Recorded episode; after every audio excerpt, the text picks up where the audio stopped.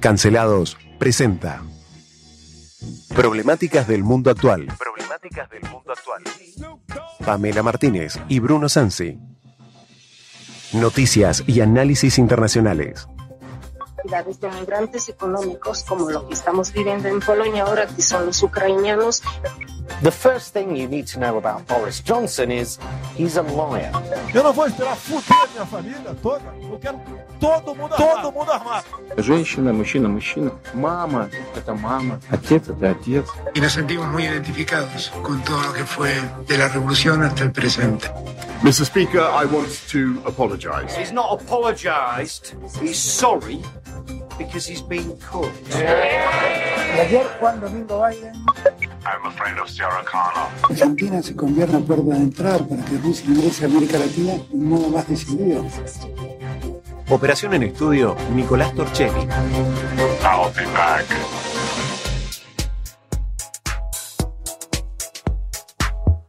Muy buenas tardes, ¿cómo están ustedes? Hoy es miércoles 15 de junio y nos encontramos acá en Problemáticas del Mundo Actual, quien les habla, Bruno Sansi y el señor Nicolás Torchelli en la cabina de control. Hoy todos mis compañeros están ocupados, algunos tienen cuestiones médicas, otros están estudiando, le deseamos mucha suerte a la profesora Pamela Martínez, tal vez llegue después de su examen cuando ya esté finalizando el programa. Y bueno, le contamos a la gente que hoy va a estar un poco más aburrido porque se encuentra mi persona nada más pero tenemos una agenda muy cargadita. Les recordamos también a nuestra querida audiencia que los miércoles solemos hablar de educación con la profesora Lorena Weisick y también con Pamela Martínez. Así que vamos a hablar un poco de educación, pero vamos a hacerlo a través de las noticias sobre el final del programa.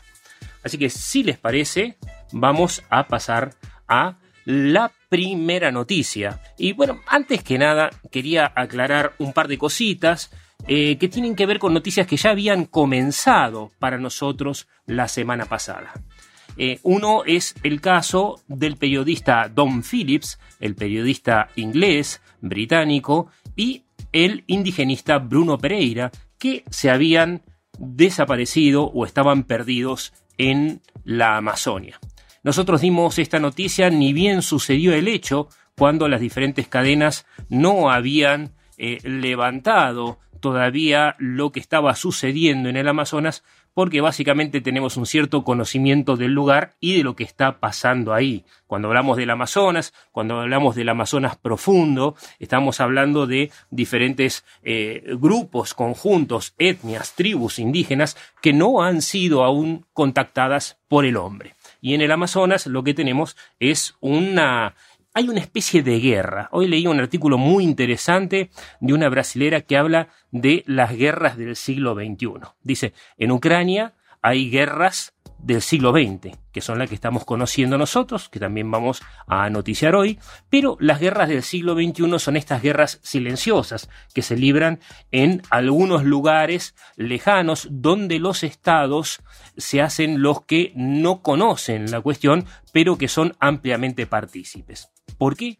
Porque en el Amazonas, en esta región, hay no solamente pescadores ilegales, lo cual no sería un gran problema, porque es una cuestión, digamos, de eh, recursos que si bien afecta al ecosistema, no lo desequilibra necesariamente, por lo menos por eh, la cantidad de peces que se pescan en el Amazonas. Pero sí se están cortando muchos árboles, el Amazonas, al contrario de lo que mucha gente cree, no es un lugar absolutamente fértil, es muy fina la capa de... Eh, de tierra en la cual crecen los árboles y esta vegetación. Gran parte del año permanece inclusive bajo agua, toda la cuenca del río Amazonas y eso es lo que la alimenta en cierto sentido. La certificación que producen la tala de árboles, que aparte de ser ilegal, es un negocio impresionante. A eso hay que sumarle los eh, buscadores de diamantes, los buscadores de oro y otras gemas preciosas y semipreciosas que son muy pero muy valoradas. Entonces, Don Phillips y Bruno Pereira desaparecieron, habíamos dicho eh, hace unas horas en realidad, hace un par de días, que se había detenido una persona sospechosa y se encontraron restos humanos. se está haciendo en este momento el análisis de ADN y vamos a tener más novedades al respecto. Destacamos esta noticia porque, según esta periodista brasilera que nombramos recién, se trata de una de las nuevas guerras del siglo XXI y se destaca que eh, los negocios, los posibles negocios que tiene el presidente Jair Bolsonaro o los intereses personales de él y de las empresas que lo han apoyado tienen mucho que ver con el Amazonas, porque también es uno de los, junto con Donald Trump, de los grandes negacionistas del cambio climático y a pesar de que dice que le importa, inclusive la policía llegó tardísimo y los ríos fueron eh, rastrillados, pero más o menos con cinco días de demora. Entonces, poco se espera sobre la aparición de estas personas. Creemos que están haciendo un nuevo tipo de protesta porque esto, dice la periodista, va a seguir continuando. Así que bueno, esta fue la noticia del Amazonas. Después vamos a hablar un poquito de la primicia que habíamos dado el lunes pasado. El lunes pasado junto con mi compañera Ana Paula Gaud habíamos hablado de este avión eh, venezolano que tenía 19 eh, tripulantes, un Boeing 747, y hoy eh, nuestro querido colega eh, Parsons me mandó una nota de página 12 con la versión más limpia, digamos, de qué es lo que este avión estaba haciendo. Eh, según ese periódico, diferentes eh, personas del gobierno dicen que ni el avión ni la tripulación había roto ninguna, ninguna ley ni eh, generado ningún tipo de ilegalidad. a ver, hay una cuestión acá que es muy importante y que tiene que ver con nuestra querida audiencia. En este caso, Eduardo y los colegas que nos escuchan, obviamente como muchos de ustedes, como usted que es taxista, que es camionero, eh, que es portero de la escuela, que está trabajando, yendo, volviendo del trabajo a esta hora, nos escuchan y eh, a veces tenemos por parte de nuestra audiencia lo que es un voto de confianza. ¿Nos creen o no nos creen? Esa es la cuestión. Y lo que decía Eduardo era justamente que algunos compañeros nos creían, él más o menos, otros poco. La cuestión es la siguiente nosotros básicamente lo que estamos haciendo es dando noticias. No damos ninguna noticia que nosotros no podamos verificar. Y eso es muy importante. ¿Cómo uno verifica las noticias? ya lo hemos hablado anteriormente, la revisamos de la fuente, del, tipo de confianza que nos brinda la fuente, de los antecedentes que tiene en brindar noticias cierta agencia de noticias o cierto periódico. Obviamente todos los periódicos están editorializados, esto significa que hay una opinión política, que hay una mirada que siempre es parcial. Entonces, lo que le digo a la audiencia es, no necesariamente tienen que creerlos, y en realidad no está mal que no nos crean, está bueno, lo que nosotros les estamos ofreciendo es una forma de acceder a las noticias diferenciada, una forma de interpretar esas noticias. Y mucha gente quiere a veces queremos, ¿y por qué no hablan de esto? ¿Por qué no hablan de lo otro? A veces hablamos de esto, a veces hablamos del otro, pero eh, nosotros mismos somos un grupo heterogéneo, gente muy distinta, ideológicamente conformada desde diferentes lugares, que no pensamos lo mismo. Entonces cada día del programa, cada noticia que surge, la analizamos, la discutimos y siempre decidimos pasar lo que creemos que es verdad. ¿sí? Entonces mucha gente quiere escuchar las noticias que ya conoce para poder eh, ratificarla, decir, sí, ves, esto era, y no, no es así como nosotros trabajamos. Igual, bueno, le mandamos un saludo gigante a eh, todos nuestros escuchas y les decimos tampoco confíen en nosotros porque tampoco tenemos la verdad, inclusive si la buscamos eh, con la frecuencia y la seriedad con la que la hacemos. Nosotros tratamos siempre de decir las cosas como creemos que son y a veces, y ya ha sucedido, nos hemos equivocado y siempre rectificamos, siempre volvemos atrás y dijimos, no, acá nos equivocamos, etc. No hay ninguna cuestión ideológica, ninguna cuestión política por detrás. Repito una vez más, nuestro programa no es un programa que esté financiado por nadie y la radio nos cede gentilmente el espacio en un acto de fe y de compromiso con la verdad y nosotros somos absolutamente independientes. Esto es importante que se diga. Así que bueno, ya que estamos hablando de cosas eh, difíciles, vamos a dar dos noticias que tienen que ver una con otra o tal vez no. Veremos.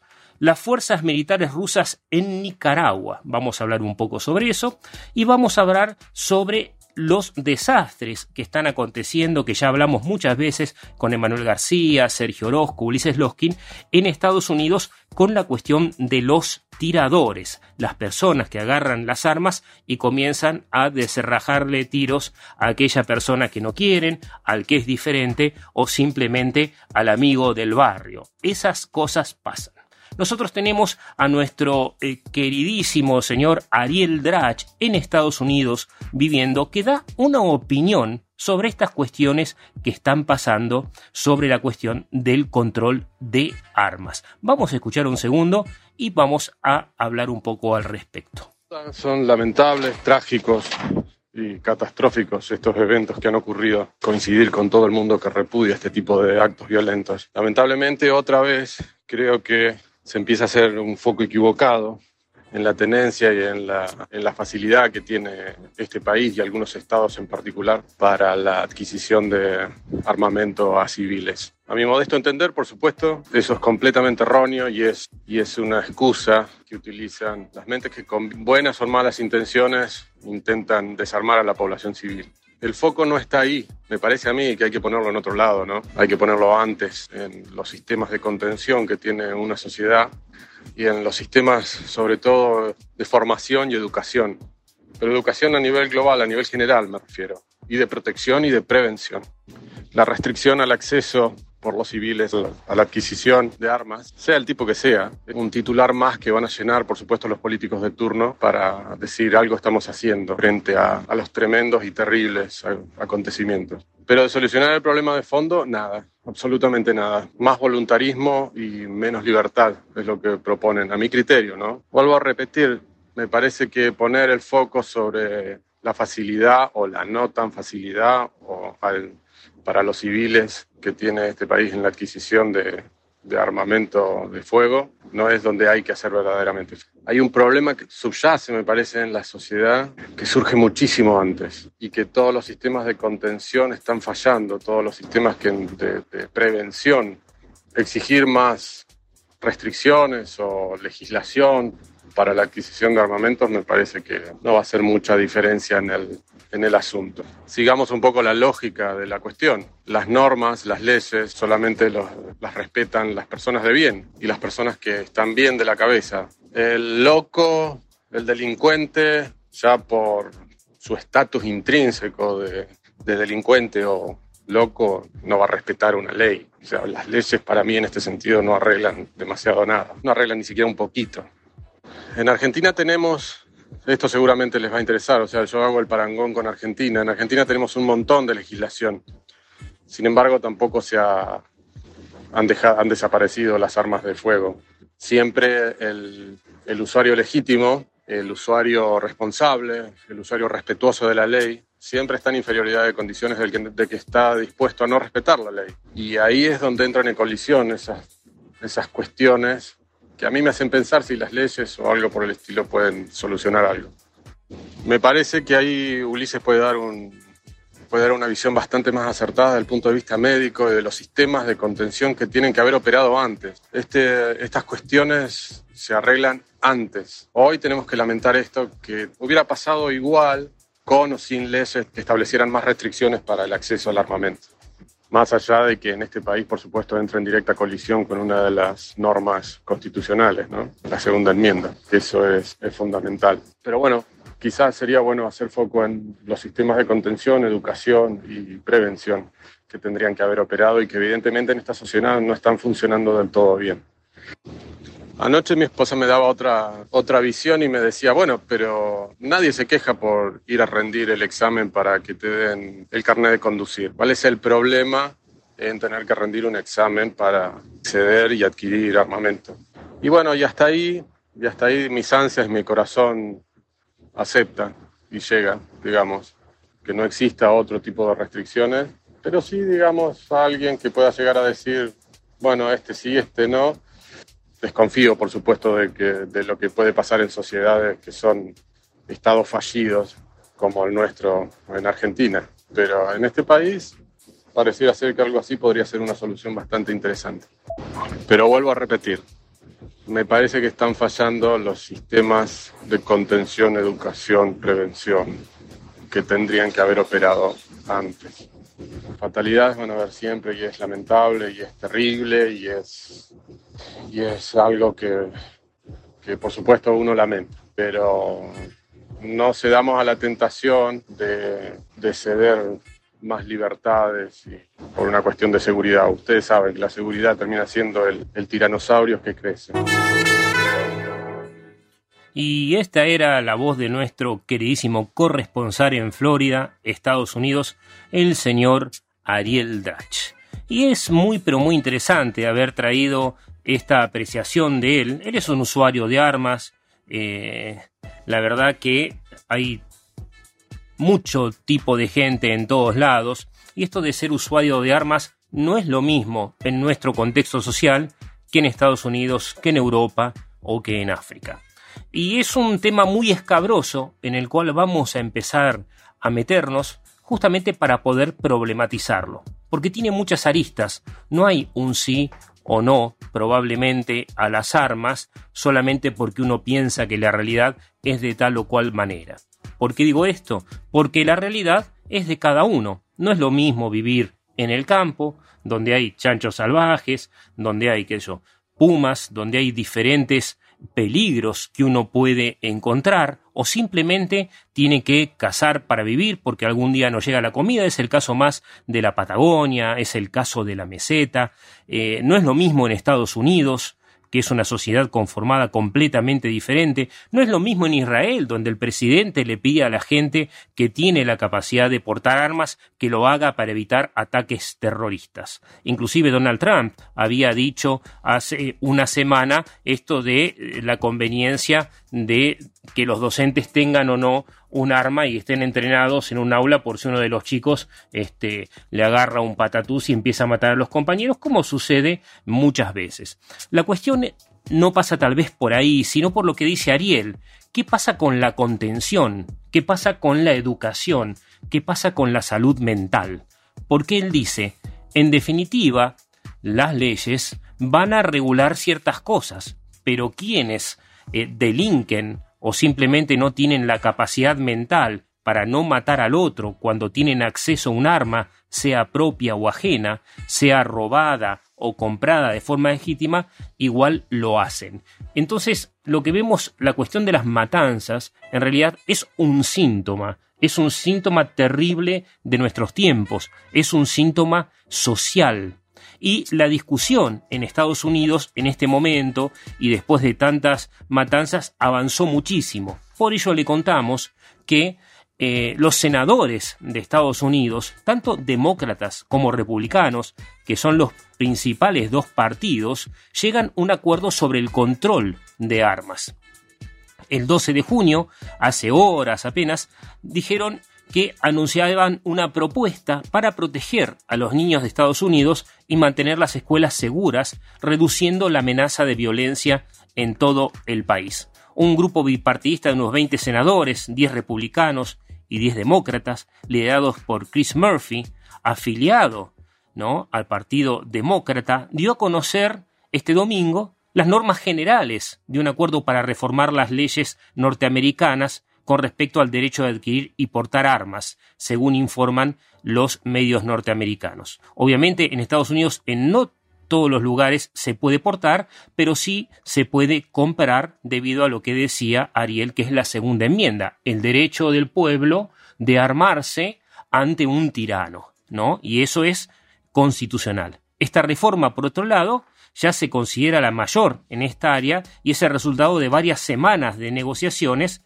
eh, en el cual eh, hay un plan para reducir esta amenaza y es incentivar a los estados, recordemos que ahí sí hay un federalismo real, donde cada estado tiene su ley, para que aprueben las llamadas, se llaman leyes de bandera roja, ¿sí?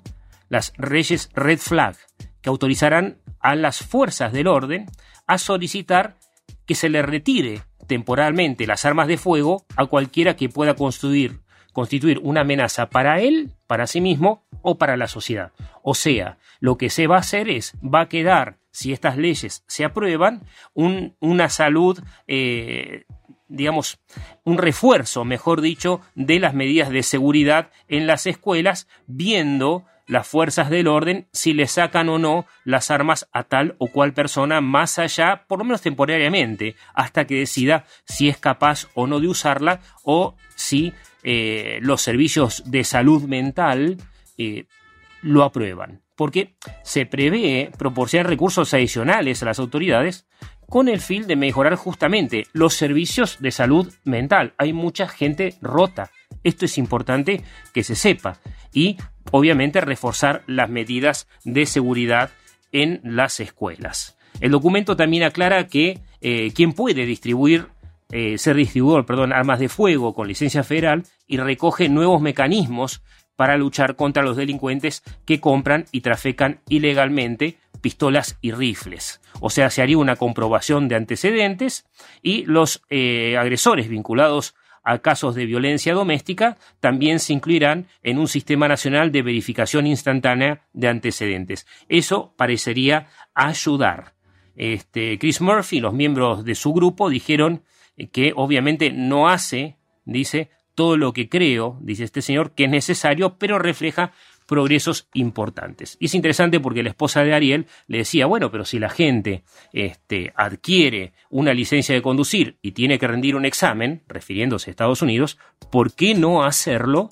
¿No? Para tener un arma. Y no suena descabellada la idea. Acá en Argentina obviamente el control de armas es importante, existe un control bastante severo, no se puede portar armas a menos que por una razón específica haya una cuestión judicial que así lo amerite, este, pero sí se puede ser usuario legítimo después de aprobar test psicológicos, test médicos, demostrar proficiencia, experiencia de tiro y manejo seguro de las armas. O sea, acá no tendríamos ese problema. Sin embargo, y acá llama la atención sobre las leyes, está prohibido asaltar gente con un arma en la mano y hay asaltos todos los días.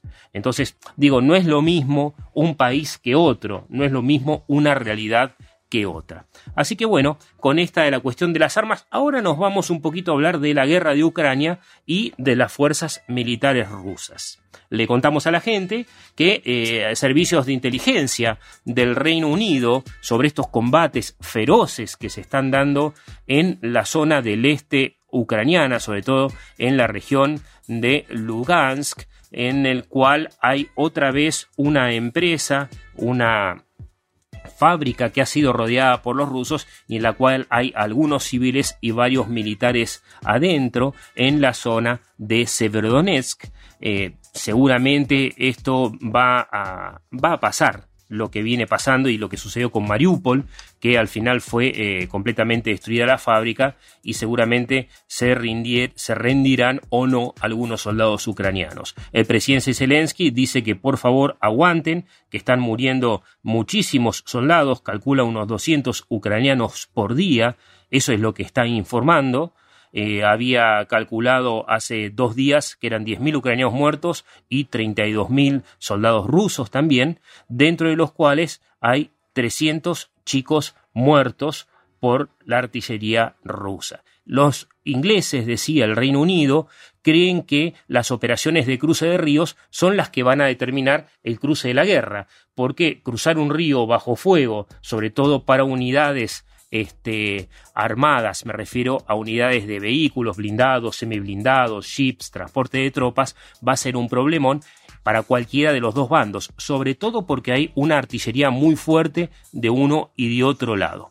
Y esto nos lleva a la otra noticia. Les vamos a pasar una noticia rusa, ¿sí? Esto es de la televisión rusa. Vamos a traducir solamente un par de párrafos mientras escuchamos a la presentadora que dice en la televisión oficial rusa lo siguiente.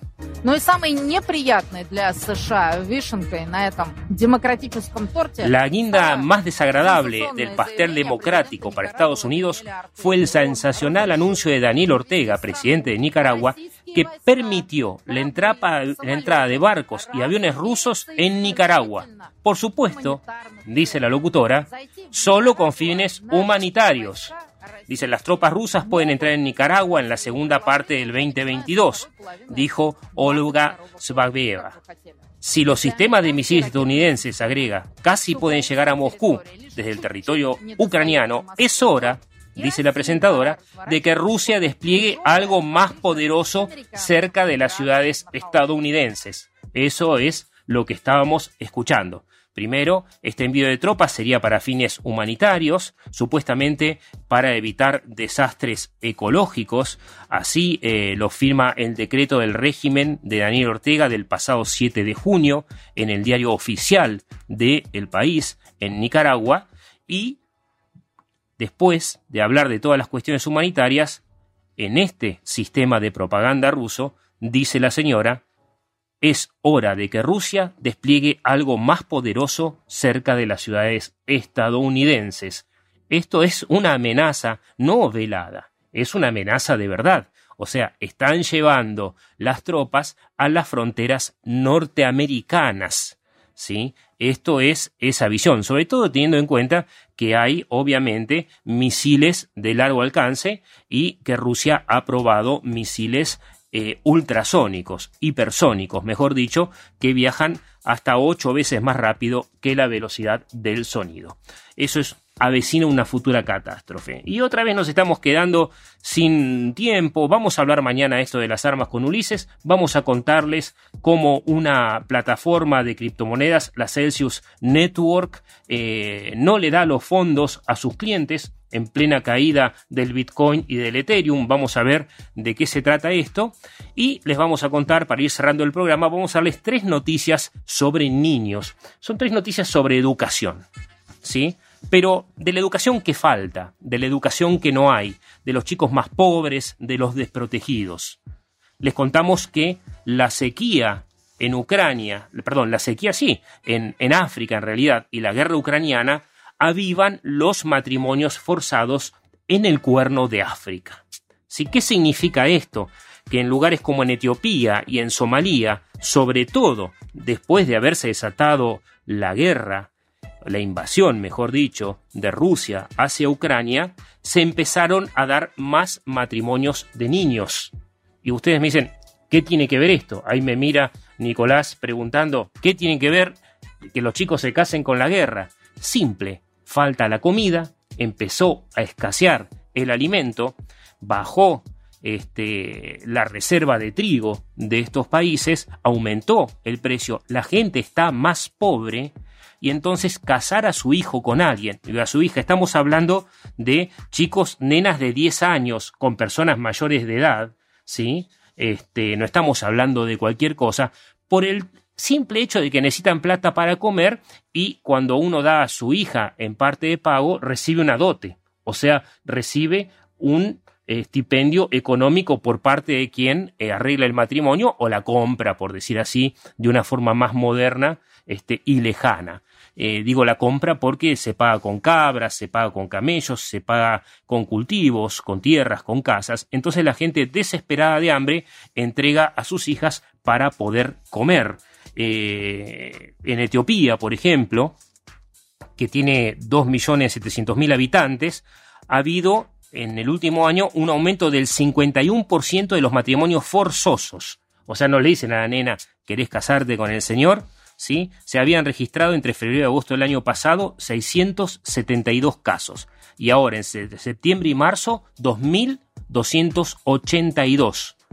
¿Sí? Eh, y la UNICEF calcula que unos 600.000 menores de edad solo en Etiopía han dejado de estudiar como resultado de la crisis actual lo que nos lleva a la última noticia, este, que es que ha aumentado el trabajo infantil en África.